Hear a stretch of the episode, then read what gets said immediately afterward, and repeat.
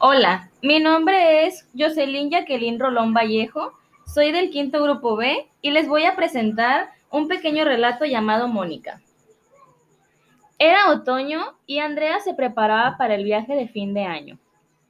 Mm, debo llevar toalla, chanclas, traje de baño y bloqueador solar. No vayas al viaje, quedémonos juntas. Mira que tendremos la casa solo para las dos. Mónica, ¿cómo se te ocurre? ¿Qué les diré a mis padres? Bien sabes lo que pasó la última vez que seguí tus consejos. No seas gallina. Además, el castigo solo duró unos meses. Mi respuesta es no. ¿Acaso no recuerdas lo solas que nos sentíamos y lo feo que era ese lugar?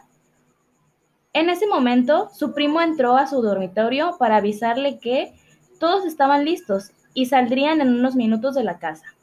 Nicolás, dile a mi mamá que bajaré en 15 minutos. Dile que por favor me espere. El niño avisó a su tía y le comentó algunos detalles.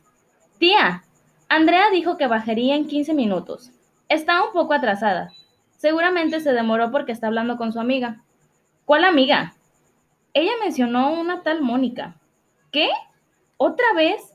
No puedo creer que ciertos problemas se nieguen a desaparecer. ¿Por qué, tía? ¿Ella es mala amiga? No, Nico.